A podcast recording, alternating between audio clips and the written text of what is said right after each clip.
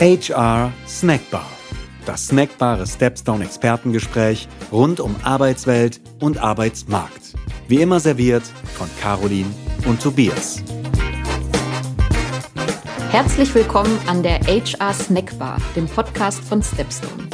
Heute mal wieder mit einer Sonderfolge, denn es war wieder soweit. Wir haben ein zweites Frühstück zu uns genommen und dabei über ein sehr spannendes Thema diskutiert, nämlich über das Thema Gehalt. Beim zweiten Frühstück handelt es sich um ein Format, das dem eines Webcasts am nächsten kommt und es findet immer am ersten Freitag eines Monats statt und wird moderiert von unserem Unternehmenssprecher André Schäfer. Mit dabei war mal wieder mein Podcast-Kollege Tobias Zimmermann und mit Sinan Arslan von Gehalt.de hatten wir einen absoluten Experten im Boot, der zu dem Thema Gehalt eine ganze Menge zu sagen hatte. Ich will aber gar nicht so viel vorwegnehmen, ich sag nur Ton ab und viel Spaß. Einen wunderschönen guten Morgen. Herzlich willkommen hier bei Stepstone bei unserem Expertentalk, zweites Frühstück, das immer am ersten Freitag eines neuen Monats stattfindet. Und bei diesem Expertentalk dreht sich alles um relevante Themen der HR und Arbeitswelt. Und heute sprechen wir über ein Thema, über das viele Menschen in Deutschland nicht so gerne sprechen, nämlich das Thema Gehalt. Wir haben der heutigen Ausgabe einen relativ allgemeinen Titel verpasst. Wir haben es einfach nur Tabuthema Gehalt genannt und wir gehen näher darauf ein später, was wir heute besprechen wollen. Ich sage Ihnen ganz kurz, wer ich bin. Mein Name ist André Schäfer. Ich bin seit dreieinhalb Jahren in der Unternehmenskommunikation von Stepstone aktiv und ich freue mich darauf, dass wir auch heute wieder ein neues Gesicht dabei haben. Jemanden, der zum ersten Mal beim zweiten Frühstück zu Gast ist und das ist Sinan Aslan. Sinan Aslan ist Gehaltsexperte und Leiter Vertrieb beim Gehaltsportal Gehalt.de beziehungsweise Leiter des Firmenkundengeschäfts Compensation Partner einer Marke von Gehalt.de und ich bin sehr gespannt, was er uns heute zu diesem Thema sagen kann, was er berichten kann. Wunderschönen guten Morgen Sinan und schön, dass du dabei bist. Guten Morgen zusammen. Ja, und was ist besser als ein Gehaltsexperte? Ich würde sagen zwei Gehaltsexperten. Deswegen haben wir auch unseren Gehaltsexperten mit dabei. Derjenige, der Teil des so wichtigen Research-Teams bei uns ist. Er ist Arbeitsmarktexperte, er ist Speaker und er ist natürlich auch ein sehr gern gesehenes Gesicht unseres Formats Zweiten Frühstück. Dr. Tobias Zimmermann. Lieber Tobias, auch dir einen wunderschönen guten Morgen. Ja, guten Morgen auch von meiner Seite an die Runde. Ja, kommen wir zum Thema. Tabuthema Gehalt. Worüber wollen wir eigentlich heute reden? Wir wollen darüber sprechen, warum das Thema Gehalt in Deutschland eigentlich immer noch so ein Tabuthema ist. Wir wollen darüber reden, was Arbeitgeber machen können. Also inwiefern es sich vielleicht sogar für Arbeitgeber als positiv erweist, mit diesem Thema äh, transparenter umzugehen. Und wir wollen auch schauen, inwiefern es sich lohnen könnte, das Thema Gehaltstransparenz in Recruiting-Prozesse einzubinden. Und am Ende wagen wir immer einen Ausblick und haben dann ausreichend Zeit, um auf Ihre Fragen einzugehen. Ich würde ganz gerne mit einer persönlichen Frage starten, an dich gerichtet, Tobias. Keine Sorge, ich frage dich jetzt nicht, wie viel du verdienst, das musst du in dieser Runde nicht sagen. Mich würde aber mal interessieren, mit welchen Menschen sprichst du eigentlich über dein Gehalt? Wer weiß, was du verdienst? Ja, in meinem Fall sind das, das vor allem meine Familie und äh, sind das auch gute Freunde. Und das heißt, ich habe mal drüber nachgedacht, äh, auch im Vorfeld der Folge. Das ist natürlich vor allem ein Kreis an Menschen, denen ich vertraue. Und mit denen spreche ich da schon drüber und da tauscht man sich schon aus, um auch eine Einschätzung zu erhalten, quasi was, wie sieht das bei den anderen aus oder auch deren Urteil dazu zu bekommen. Genau, das ist so ein Kreis an Vertrauten, würde ich sagen. Wenn ich äh, richtig informiert bin, ähm, gehörst du jetzt zu den, sagen wir, 50 Prozent, die mit ihrem engsten Umkreis äh, darüber reden. Es gibt sehr, sehr viele Menschen in Deutschland, die noch nicht mal ihrem Partner das erzählen. Ja, genau, das ist richtig. Wir haben äh, da Anfang des Jahres eine Umfrage zugemacht, mit wem man eigentlich über das Thema Gehalt spricht. Da haben wir was ganz Spannendes herausgefunden, nämlich auf der einen Seite, dass die Menschen es mehrheitlich total okay fänden, wenn ihre Kollegen darüber Bescheid wüssten, wie viel sie verdienen, aber tatsächlich ähm, hat nur jeder Zweite angegeben, dass sogar der eigene Ehepartner darüber Bescheid weiß, wie viel man eigentlich ganz konkret verdient. Und das zeigt natürlich hier, dass das, wir haben die Folge ja auch Tabuthema Gehalt genannt, dass das hier in Deutschland tatsächlich nach wie vor ein Tabuthema ist. Sinan, du bist ja jemand, der seit Jahren im HR-Umfeld sozusagen unterwegs ist. Du bist ähm, sehr nah dran an den Unternehmen. Was ist so dein Eindruck? Warum tun wir uns generell in Deutschland so schwer damit, mit diesem Thema Gehalt so transparent umzugehen? André, da fällt mir eine Geschichte ein aus der, ähm, aus der Schulzeit. Also ich glaube, das müsste zum Ende der äh, Grundschulzeit gewesen sein. Ich glaube, es ging auch um das Thema äh, Berufe, Geld und wie verdient man überhaupt Geld. Und da war halt ähm, das Thema, dass man arbeiten muss, um Geld zu verdienen. Ne? Das ist halt so, so ein Grundschulthema. Und ich fragte dort äh, meinen Grundschullehrer, verdient man als Lehrer gut? Und da guckte er mich ganz böse an und sagte mir, ähm, sowas fragt man nicht. Also ich glaube, das ist da auch eine Sache der Erziehung. Das, ja, und das auch schon sehr, sehr früh und das prägt dann auch. Wenn wir mal den Blick auf äh, andere Länder werfen, ich habe mal im Vorfeld äh, des heutigen Tages mal so ein bisschen nachgeschaut, da bin ich auf, auf ein sehr extremes Beispiel gestoßen. Ähm, ich wusste es vorher ehrlich gesagt noch nicht. Ich glaube, viele haben das auch vielleicht so in der Form noch nicht gehört, aber in Schweden beispielsweise, da reicht es, wenn ich beim Finanzamt anrufe, einfach nur die Personennummer desjenigen weiß, über den ich wissen möchte, was er verdient, beispielsweise einfach der Nachbar, und dann bekomme ich diese Informationen. Ähm, Glaubst du, Sinan, dass, dass so etwas in Deutschland möglich wäre oder vielleicht irgendwann mal möglich ist? Ich denke, nein. Auch derzeit äh, definitiv nicht, ähm, weil das auch gegen einige gesellschaftliche Regeln verstoßt bei uns äh, in Deutschland. Und deshalb glaube ich das nicht, nein. Hm. Tobias hat ja eben schon angesprochen, dass ähm, 63 Prozent ungefähr der, der Menschen es in Ordnung fänden, wenn äh, Kollegen auch wüssten, was ich selbst verdiene. Also ich meine, jeder, der einen Job hat, ähm, kann sich die Frage ja selber mal stellen, ob er mal so links und rechts schaut, äh, ob er damit einverstanden wäre, dass, äh, dass die direkten Kollegen es wüssten oder ich es vielleicht auch selber dann über meine Kollegen wüsste. Und es gibt ja auch ein, das, das Entgelt-Transparenzgesetz, äh, das seit äh, Anfang 2017 in Kraft getreten ist. Wenn man jetzt mal so sich die Realität anschaut, viele Unternehmen haben da jetzt noch nicht so wirklich ähm, Aktivitäten umgesetzt, um dieses Gesetz auch zu leben und für mehr Transparenz zu sorgen. Ich habe eben schon gesagt, Sinan, du bist sehr nah dran an den Firmen, an den Kunden. Wenn du dich so mit denen unterhältst, ähm, was sind sind so die Sorgen oder die Ängste der, der Arbeitgeber, auch mit dem, mit dem Thema Gehalt im Unternehmen transparenter umzugehen?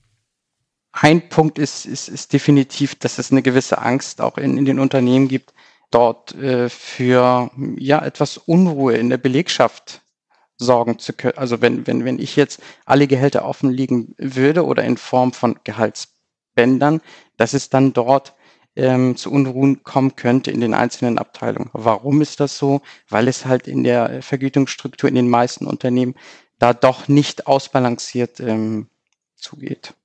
Der andere ist halt einfach, dass man die Angst hat, auch, ja, das ist so ein bisschen wie, wie beim Pokerspiel, sich in die Karten gucken lassen zu können und zu sagen, okay, das ist unser Gehaltsbudget, das haben wir vorher eventuell festgelegt und das ist so da, wo wir uns bewegen, die die, die Range und die würde man dann ja auch ähm, sehr visibel haben und offenlegen. Ich denke, dass da eine gewisse Vorsicht da ist. Tobias, ähm, Frage an dich. Ähm, wenn du dich jetzt mit einem Unternehmen oder mit einem äh, Unternehmensvertreter oder einem Personalchef unterhalten würdest, was, was würdest du dem sagen, ähm, was denn auch Vorteile sein könnten, mit diesem Thema transparenter umzugehen? Mhm. Ja, das ist eine gute Frage. Wir wissen, dass nur etwa jedes äh, fünfte Unternehmen tatsächlich im Bewerbungsprozess auch transparent frühzeitig darüber informiert, welches Gehalt der Bewerber eigentlich erwarten kann. Und da würde ich dir, Sinan, äh, zustimmen. Da ist natürlich ein großer Punkt, dass man sich nicht in die Karten schauen lassen will, dass man äh, eventuell ein bisschen Geld sparen will. Ökonomische Beweggründe sind das dann natürlich, kann man absolut nachvollziehen. Aber das entwickelt sich aus unserer Sicht zu einem Bumerang. Also zum einen ist das Thema Gehalt eben eins, was Bewerber hochgradig interessiert. Das heißt, ähm, wenn ich mehr Bewerbungen bekommen will, und wer will das nicht ähm, hier ähm, unter uns HR-Lern, sage ich mal, dann sollte ich dazu schon informieren, weil das eben eine Information ist, die man braucht, um eine qualifizierte Entscheidung zu treffen. Und gleichzeitig baut es natürlich auch Vertrauen auf, hier transparent zu sein. Wenn ich feststelle irgendwann, ich verdiene eigentlich unter dem Durchschnitt, am besten noch in der eigenen Firma, dann sorgt das natürlich für Unzufriedenheit und dann sorgt das natürlich dafür, dass ich vielleicht nicht die Performance abrufe, die ich auch letztlich abrufen kann oder eben geht dann auch so weit, dass ich bereit bin, auch letztlich den Job zu wechseln. Oder eben noch ein anderer Aspekt, wenn wir auf den Recruiting-Prozess an sich schauen, wenn wir ohnehin nicht zusammenkommen, und ich das aber erst ganz am Ende des Gesprächs herausfinde, dann haben wir natürlich ganz viel Ressourcen und Zeit verschwendet. Das ist ärgerlich für den Bewerber, das ist ärgerlich für das Unternehmen, das ist dann am Ende auch schlecht für die Arbeitgebermarke. Und deswegen lohnt es sich an dieser Stelle hier auf jeden Fall auf Transparenz zu setzen. Und da möchte ich jetzt vielleicht einen kleinen äh, ein kleines Gegenargument, das da oft genannt wird, darauf eingehen. Natürlich gibt es Unternehmen, die vielleicht nicht im Marktdurchschnitt bezahlen können, vor allem kleinere Unternehmen. Aber hier möchte ich gleich anfügen, viele Unternehmen unterschätzen auch ihr eigenes Gehaltsniveau. Das ist etwas, das haben wir in einer Befragung herausgefunden. Da haben mehr Unternehmen gesagt, dass sie ein nicht attraktives Gehalt bieten können im Vergleich tatsächlich zu den Mitarbeitern, äh, die auch befragt wurden, die das zu einem geringeren Teil so gesagt haben. Du sprichst da gerade ein Thema an, das ähm, und wir wollen dieses Format ehrlich gesagt gar nicht nutzen, um da jetzt äh, groß Werbung für zu machen, aber das Thema Gehaltstransparenz ist gerade auch ein Thema, das, ähm, das uns sehr stark beschäftigt bei Stepstone. Ähm, wir haben ähm, einen Test äh, gefahren in den letzten äh, Wochen ähm, und haben die Gehälter, die Gehaltsspannen in Stellenanzeigen angeboten. Sinan, wenn ich jetzt als Unternehmen so einen Versuch einfach mal starten möchte und das Ganze zumindest mal im Recruiting-Prozess etwas transparenter gestalten möchte, Ihr seid da die, die Vergütungsexperten. Ähm, woran kann ich mich da als Unternehmen orientieren, wenn ich jetzt äh, auch so, so gar keine Ahnung habe, wie ich äh, ein, ein, eine faire Gehaltsstruktur bei mir etablieren kann? Ähm, also es ist sehr, sehr wichtig, vorab die Stelle erstmal zu bewerten. Also da sollte man mit einer analytischen Stellenbewertung vorgehen und der Stelle einen Wert geben und sich dann auch die Marktlage angucken und gucken, was ist eigentlich die, die marktgerechte oder marktübliche Vergütung für diese Stelle in der Branche und am besten noch in der Postleitzahl der Region.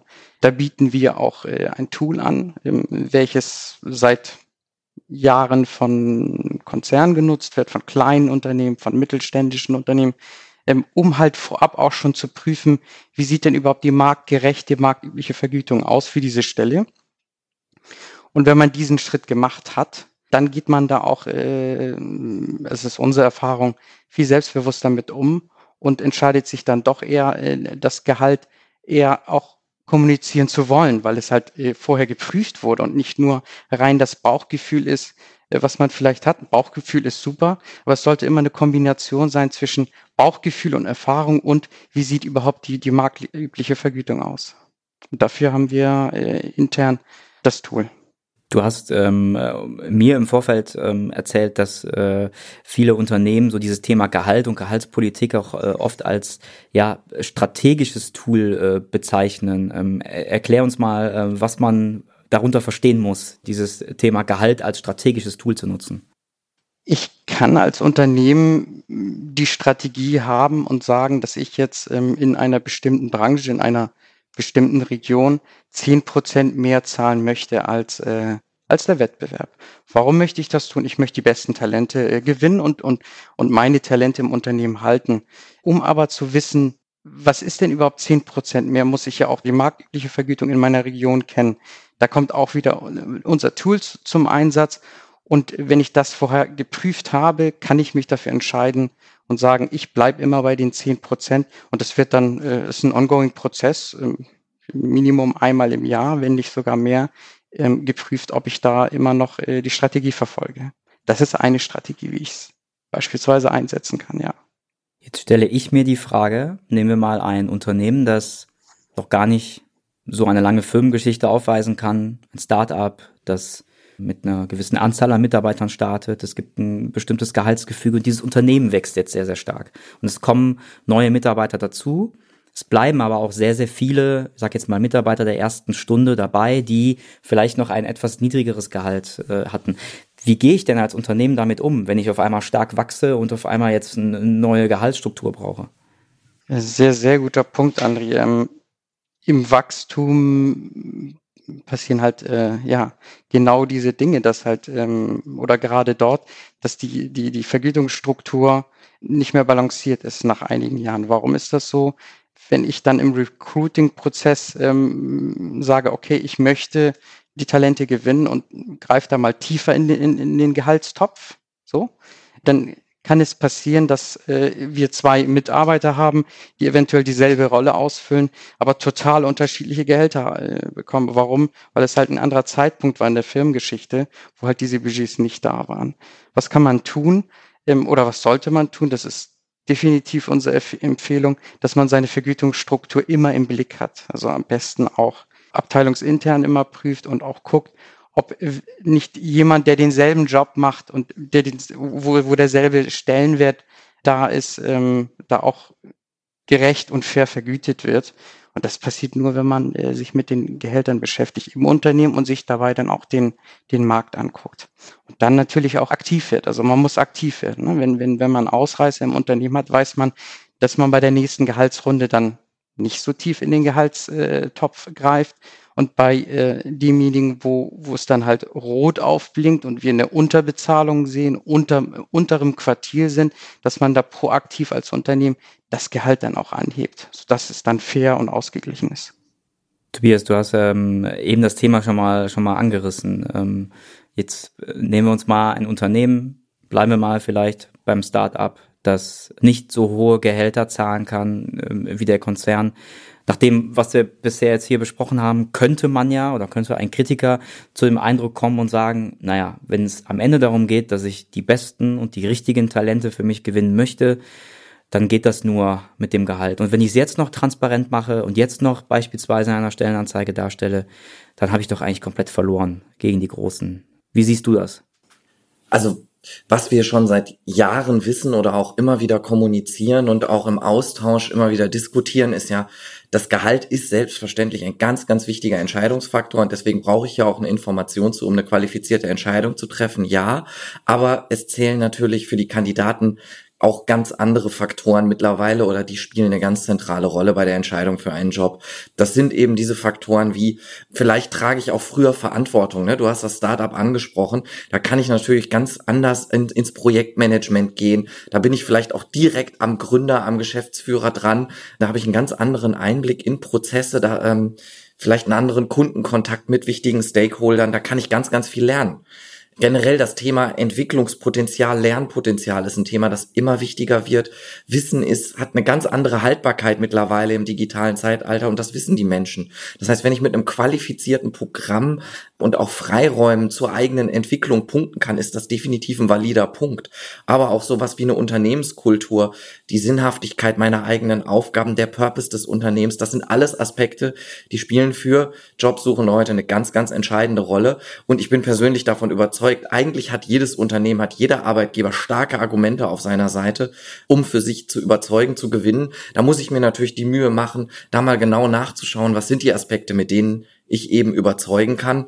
Und einen Punkt, um zurück zum Thema Gehalt zu kommen, weil mag man ja auch sagen können, ist ja alles schön und gut, aber was ist denn nun mit den harten Zahlen? Ich hatte es eben schon mal gesagt, man muss ganz genau hinschauen, man muss wirklich ein Benchmarking betreiben, um zu schauen, wie liegt denn meine Gehaltsstruktur? Ist die wirklich so schlecht, wie ich annehme? Und ein anderer Aspekt, den ich bedenkenswert finde, ist das Thema Lebenshaltungskosten. Da haben wir gerade was zu gemacht. Sinan hatte ja auch schon den Faktor der Region angesprochen. Wo bin ich überhaupt mit meinem Unternehmen? Wir wissen zum Beispiel, dass Gehaltsstrukturen in München oder Frankfurt sehr, sehr hoch sind im Vergleich. Dort sind aber auch die Kosten und die Ausgaben sehr, sehr hoch. In anderen Regionen kann der Euro, den ich bezahle als Unternehmen für die Arbeitnehmer, deutlich mehr wert sein als jetzt in diesen zwei angesprochenen Städten, weil man dort eben für zum Beispiel auch die Wohnung, die Unterkunft oder andere Aspekte deutlich weniger bezahlen muss. Das ist ein Aspekt, den kann ich definitiv berücksichtigen und dann ist der Euro, wie gesagt, den ich zahle, vielleicht am Ende auch mehr wert. Sinan, ähm, deckt sich das so mit deinen Erfahrungen, mit deinen Erlebnissen, auch im, im Gespräch mit Unternehmen, dass äh, möglicherweise viele Arbeitgeber glauben, sie äh, bezahlen vielleicht unter dem Durchschnitt und liegen dann vielleicht doch gar nicht so schlecht und sind überrascht, äh, dass das Gehaltsgefüge in diesem Unternehmen doch ganz gut ist. Was sind da so deine Erfahrungen im Gespräch mit den, den Kunden? Das ist definitiv so, ja. Also wenn, wenn das Benchmarking dann betrieben wurde und dann das ist, der Aha-Moment kommt, wir zahlen ja eigentlich gar nicht so schlecht, dann ist das eher ein positives Erlebnis. Da aber so wenig gebenchmarkt wird und sich dann auch wirklich, Tobias, du sagtest, das Einflussregion äh, oder, oder der Postleitzahlstelle, dass ich denke, als Unternehmen eventuell unter Markt zu bezahlen, weil ich den Bundesdurchschnitt gerade auf Papier habe, aber dieser gar nicht für meine Region gilt und ich dann doch äh, sehr, sehr gut zahle. Ähm, ergänzend aber würde ich auch sagen, das eine ist das Gehalt und wir reden ja mit den Compensation und Benefits Abteilungen und da steckt ja das Wort drin Benefits. Viele Unternehmen haben auch gute Benefits, die sie einfach nicht erkennen für sich, dass das ein Benefit ist, welches sie auch kommunizieren sollten. Also damit kann man sicherlich dann auch den einen oder anderen Bewerber zu sich bringen und auch gewinnen.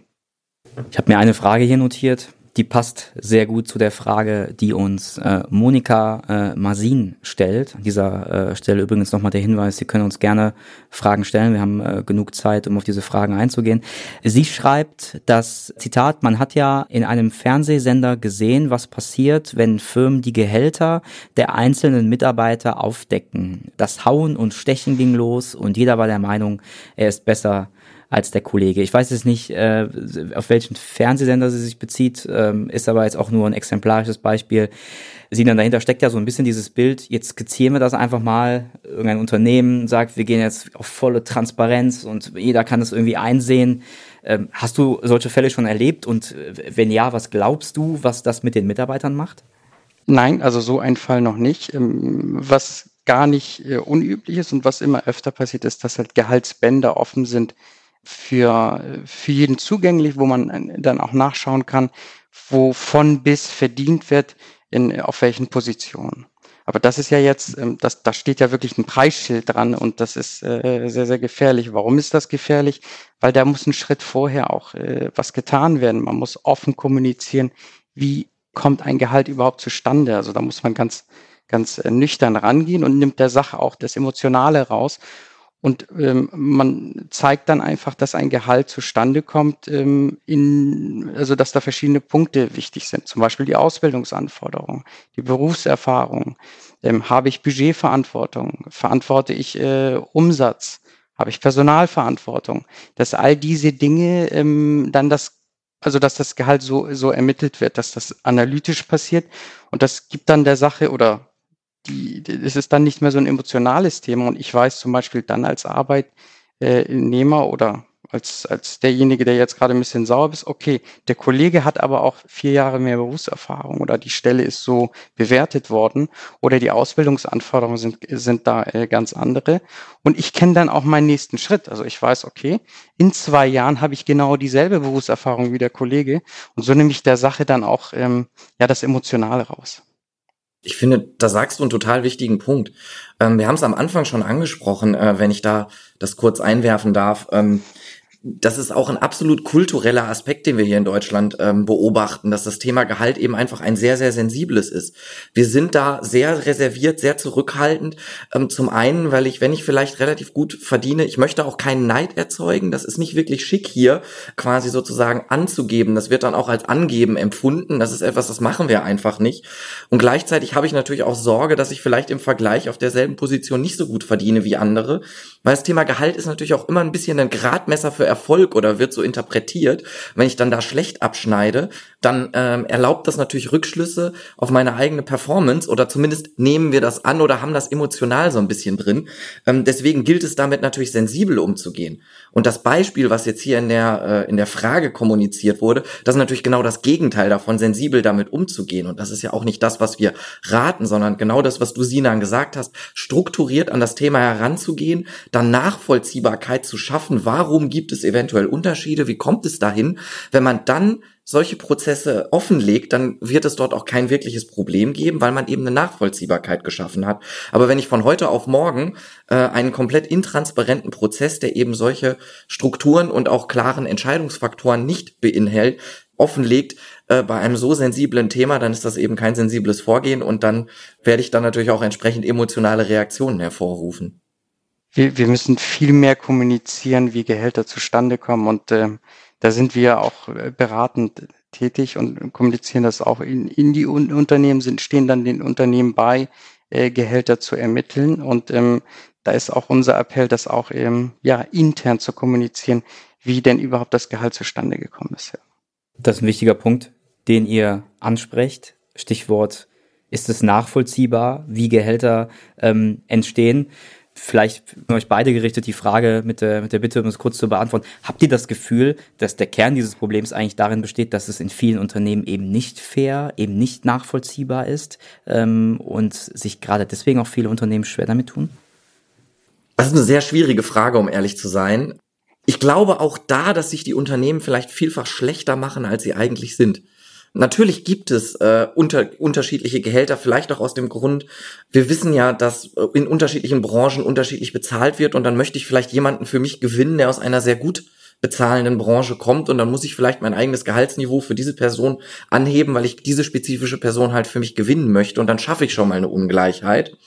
Nichtsdestotrotz glaube ich schon oder bin davon überzeugt, auch aus den Gesprächen und das ist ja auch einfach eine eine Grundlage, sage ich mal, einer guten Personalpolitik, dass ich gewisse Budgets habe und die ich nicht krass überschreiten kann an einer Stelle. Das heißt, Stellen, dass ich Stellen bewerte und das klar ist, in Anführungsstrichen, wie viel kann ich hier zahlen, dass die Unternehmen auch nicht äh, das aus der Luft nehmen, sozusagen, wie viel sie für eine Stelle jetzt bezahlen, sondern eine gewisse Range haben, in deren Rahmen man verhandeln kann, das ist ja schon da.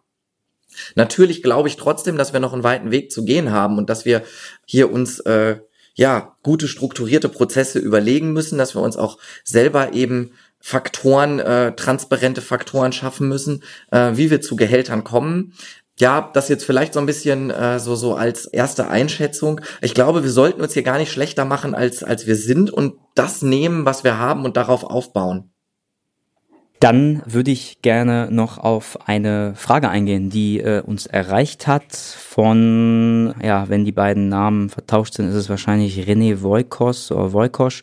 Die Frage wird wahrscheinlich Sinan sehr gut beantworten können. Und zwar gibt es ein Tool, mit dem man die Gehälter der Firma mit dem Markt bezüglich der erwähnten von dir Faktoren vergleichen kann.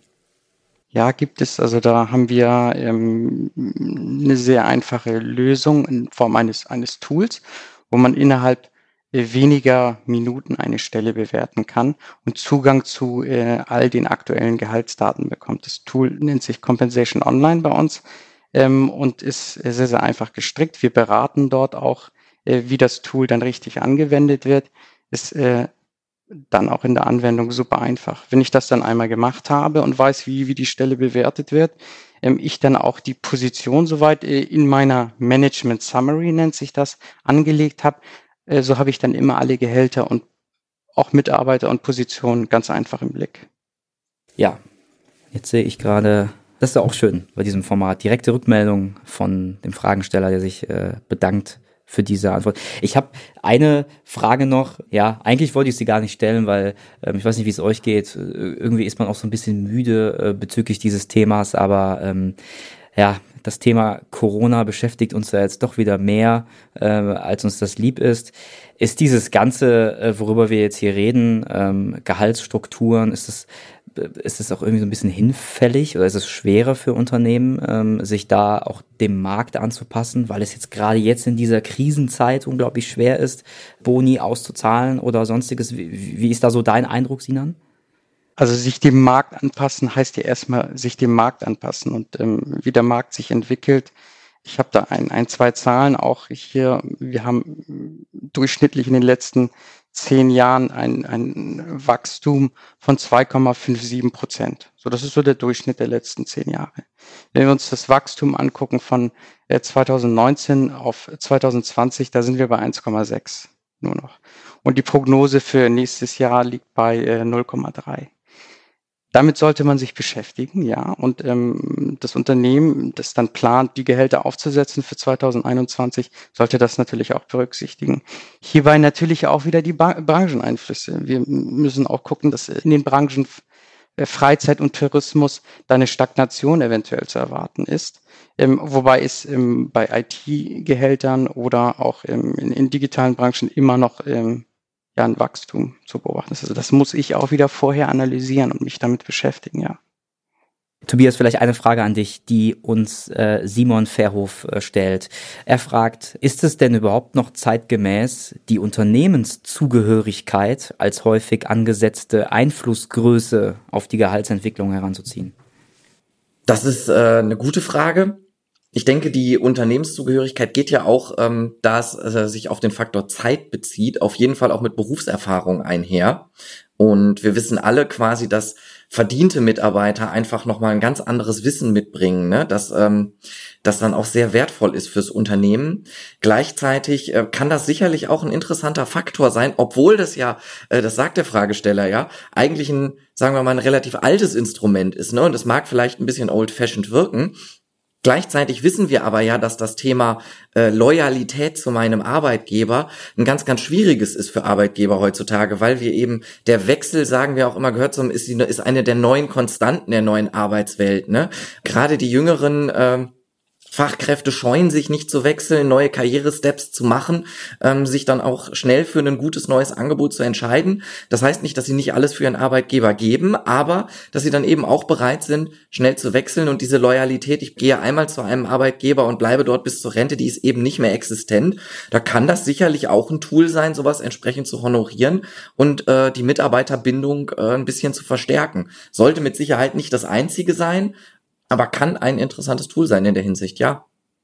Sinan, ich habe ähm, gerade hier auf dem, auf dem Display, ähm, also erstmal bedankt sich Simon äh, Verhof bei dir, Tobias, das äh, möchte ich noch erwähnen. Gerne. Sinan, ich habe noch eine Frage von ähm, Josephine, die, die, die äh, stellt die Frage, ähm, guten Morgen zusammen, ähm, eine Frage zum Thema, sehr gutes Thema, haben wir heute noch gar nicht drüber gesprochen, Gender Pay Gap. Und zwar, ich habe selbst in einer Auswertung gesehen, dass Frauen in Führungspositionen 14.000 Euro durchschnittlich weniger im Jahr verdienen, Klammer auf, auf, Region Dresden, Klammer zu.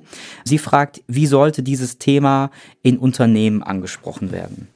Ja, das ist äh, leider immer noch der Fall. Also besonders da, wo, wo mehr verdient wird oder viel verdient wird. Anders sieht das aus ähm, in, in, in Branchen, wo weniger verdient wird. Wie sollte man damit umgehen? Also da ist die, die, die Lösung dessen auch wieder die Transparenz. Also ähm, ich kommuniziere im ersten Schritt, wie kommt das Gehalt zustande? Gehe da analytisch vor und im zweiten Schritt bin ich transparent mit den Gehältern. Und das ist äh, da die Strategie, ähm, wie wir eine marktgerechte und faire Ver Vergütung in den Unternehmen und eben halt dieses leidige Thema äh, Gender Pay Gap da endlich auch mal vom Tisch bekommen. Alles klar.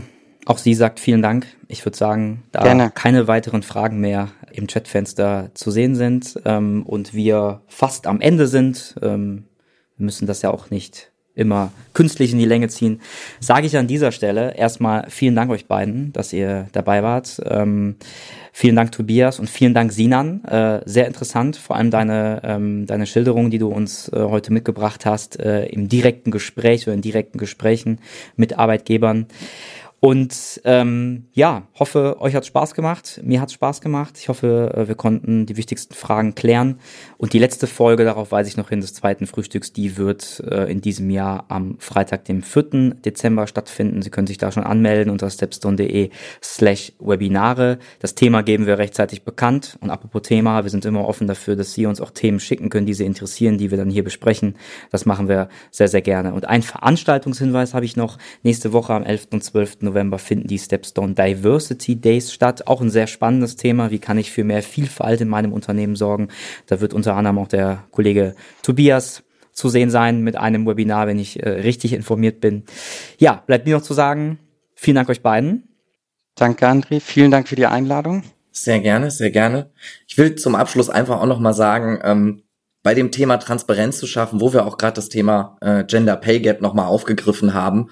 Das wird sich langfristig einfach auszahlen. Also Transparenz ist hier definitiv ein ganz zentraler Hebel, um diesen, um den äh, Gender Pay Gap endlich zu überwinden. Und das wird sich in Performance äh, letztlich auch niederschlagen. Da bin ich äh, 100%ig sicher und das zeigen ja auch entsprechende Untersuchungen. Also sprich hier Vertrauen herzustellen auf diese Weise, ähm, dazu kann man nur appellieren. Ja, Tobias, ich war ja eigentlich schon am Ende. Jetzt hast du das Thema nochmal aufgerissen und in dem Zusammenhang kommt dann nochmal eine Frage rein. Da würde ich sagen, komm, dann nehmen wir die auch noch mit. Hier steht noch eine Frage von Alexandra. Äh, eine Frage noch, in welchem Zeitraum sollten Pay Gaps geschlossen werden? So schnell wie möglich.